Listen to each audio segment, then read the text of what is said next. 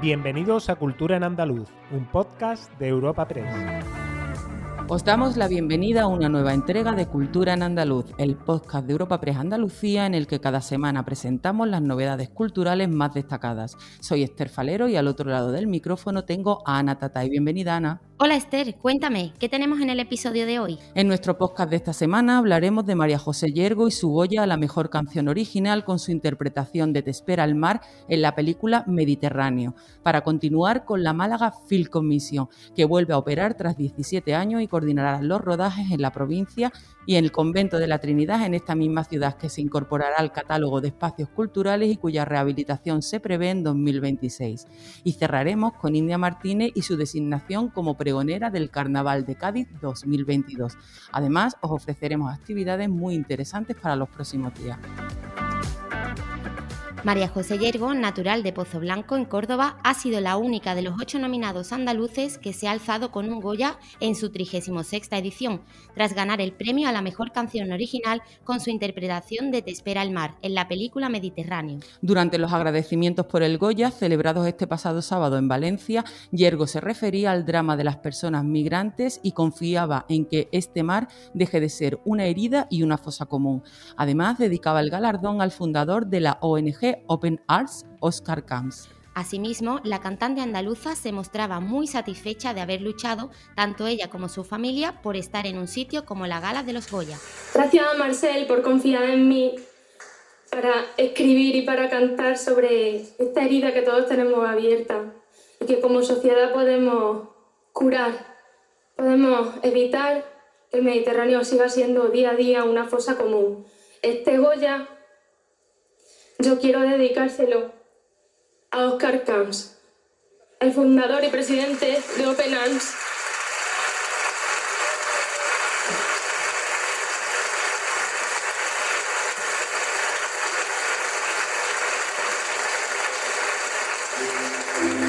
Y también quiero dedicárselo a mis padres que creyeron en una niña muy pequeña con sueños muy grandes.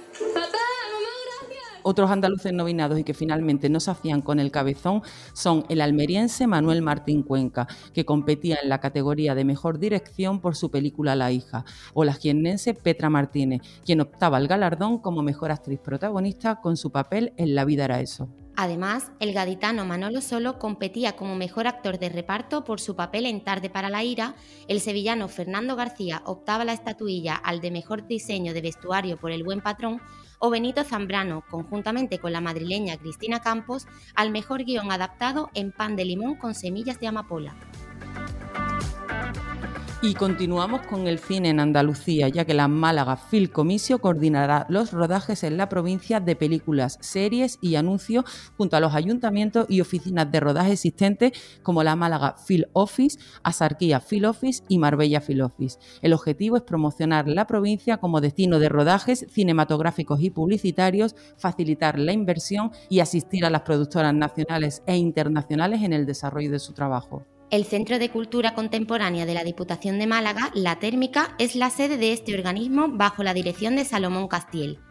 Málaga Film Commission vuelve a operar 17 años después de su cierre en la antigua sede de la Diputación de la Plaza de la Marina. La provincia cuenta con cerca de 200 emplazamientos en todas las comarcas, que están recogidos tanto en la página web malagafilcommission.com, que está traducida al inglés, francés y chino, como en el manual Rodar en Málaga y Provincia, guía de localizaciones, también en español e inglés, con más de 300 fotografías gracias a la participación de diferentes fotógrafos y localizadores de rodajes.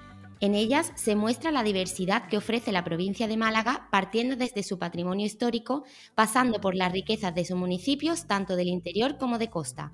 Escuchamos al presidente de la Diputación de Málaga, Francisco Salado. La oficina comenzó a funcionar a finales de enero y ya se han atendido algunos rodajes nacionales e internacionales. Estamos ya trabajando.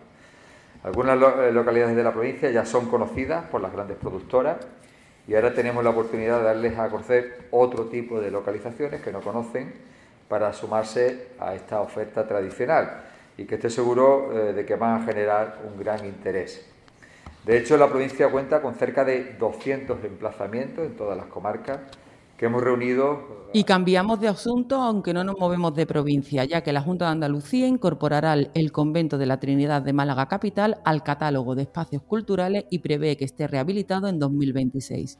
El presidente de la Junta de Andalucía, Juanma Moreno, visitaba este espacio y conocía el proyecto de rehabilitación del edificio con el que se daba respuesta a una reivindicación de vecinos y entidades culturales. Declarado Monumento Histórico Artístico Nacional en 1980 y bien de interés cultural de Andalucía cinco años después, se trata de una parcela con una superficie de unos 10.000 metros cuadrados y un edificio construido de 5.221.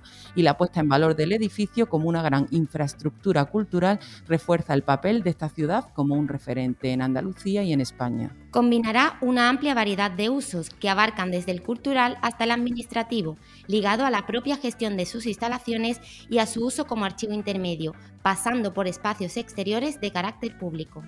El presidente andaluz subrayaba que la rehabilitación del convento de la Trinidad supone un nuevo hito cultural en la Málaga abierta, cosmopolita y a la vanguardia que se está construyendo y que cuenta con una amplia oferta museística y tiene por delante eventos de primer orden como el Año Picasso o su candidatura a la Expo Internacional de 2027. Estamos apostando por la reactivación de la cultura porque la cultura se merece el apoyo de las administraciones porque la cultura es básica en cualquier sociedad de progreso y porque la cultura ha sido uno de los grandes elementos de compañía, de ayuda, de, de fin, ¿qué hubiéramos hecho sin la cultura en los duros días de confinamiento durante la pandemia?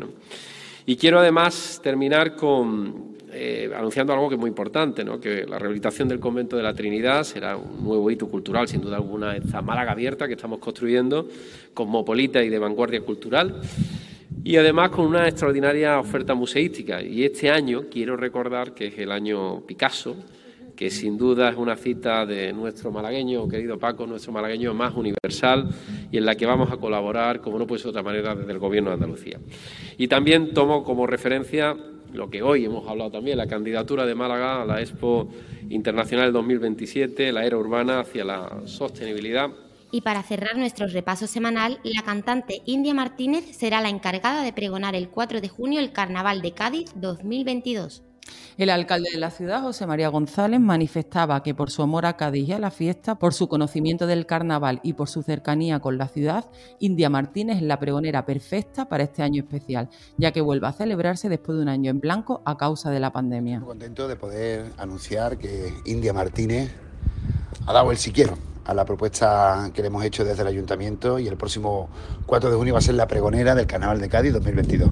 Un carnaval, por otra parte, muy esperado, que va a tener una pregonera muy especial, que brilla por su talento, por su amor a Cádiz, por su indiscutible conocimiento de nuestra fiesta. De hecho, ha cantado ya composiciones de carnaval, arregladas a su forma de entender la música, demostrando ese amor y esa pasión que siente por la, por la ciudad. Sin duda, pondrá toda esa pasión al servicio de la fiesta y nos ofrecerá un gran pregón de enorme calidad. Quiero darle las gracias a, India por decirle a Cádiz y a su carnaval que sí, con tantísimo respeto, con tantísima humildad, siendo un artista tan grande, un artista internacional y con tantísima emoción. Estamos seguros de que su figura ayudará además a promocionar nuestras fiestas también fuera de Cádiz y de Andalucía. Por su parte, el artista señalaba que ha aceptado con orgullo y una emoción muy grande el honor de que Cádiz se acuerde de ella para pregonar su carnaval, lo que se ha comprometido a hacer lo mejor posible, y aprovechaba la oportunidad para decirle a Cádiz cuánto la quiere y la ha soñado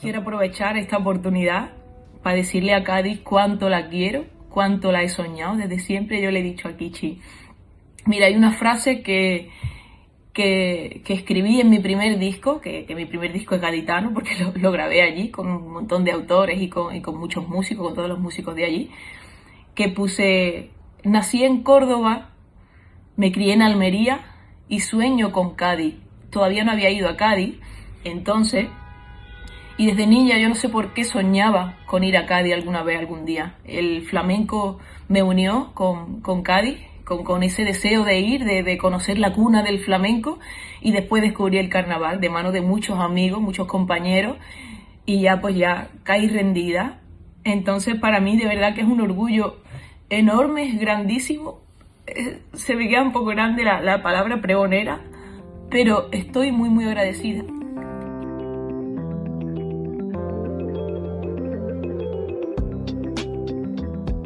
Semanal de Cultura en Andaluz.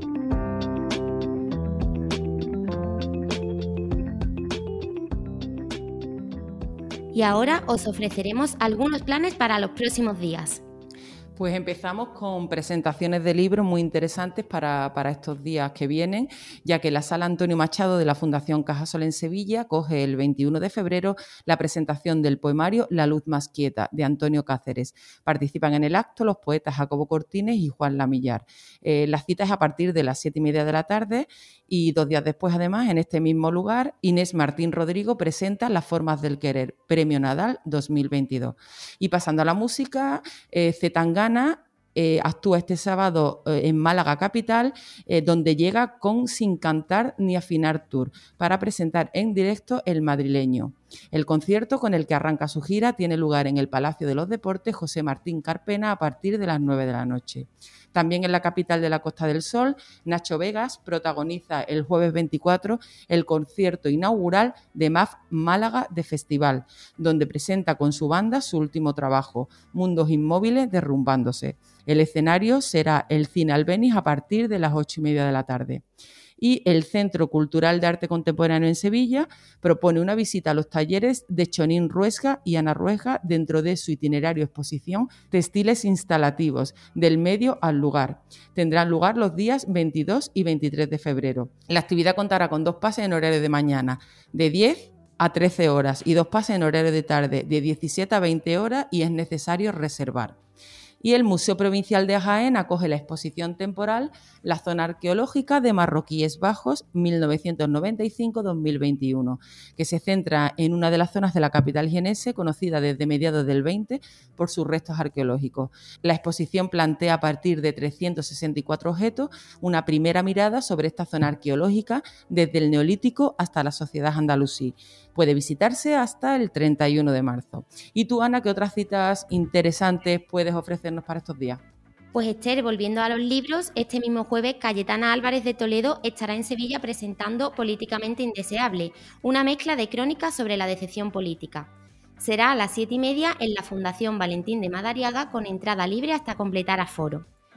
Y volviendo a Málaga, la térmica acaba de presentar su nuevo espacio expositivo virtual OnArt, que se une a las tres salas físicas del centro y que se estrena con la muestra Asilvestrada de Rosa Codina, donde se combinan fotografía y vídeo para narrar el resurgir de la naturaleza primaveral que tuvo lugar en tantas ciudades durante el confinamiento en 2020.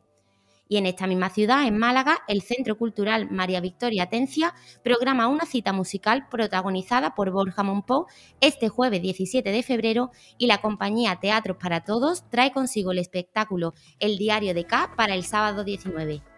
Disfrutad, os recordamos que como cada semana os esperamos el próximo jueves en una nueva entrega de Cultura en Andaluz. Despedimos esta entrega de Cultura en Andaluz invitando a todos nuestros oyentes a descubrir el resto de episodios de este podcast, así como todo el catálogo de programas de nuestra red a través de europapress.es barra podcast. Recuerda que además todos ellos están disponibles en las principales plataformas de podcasting.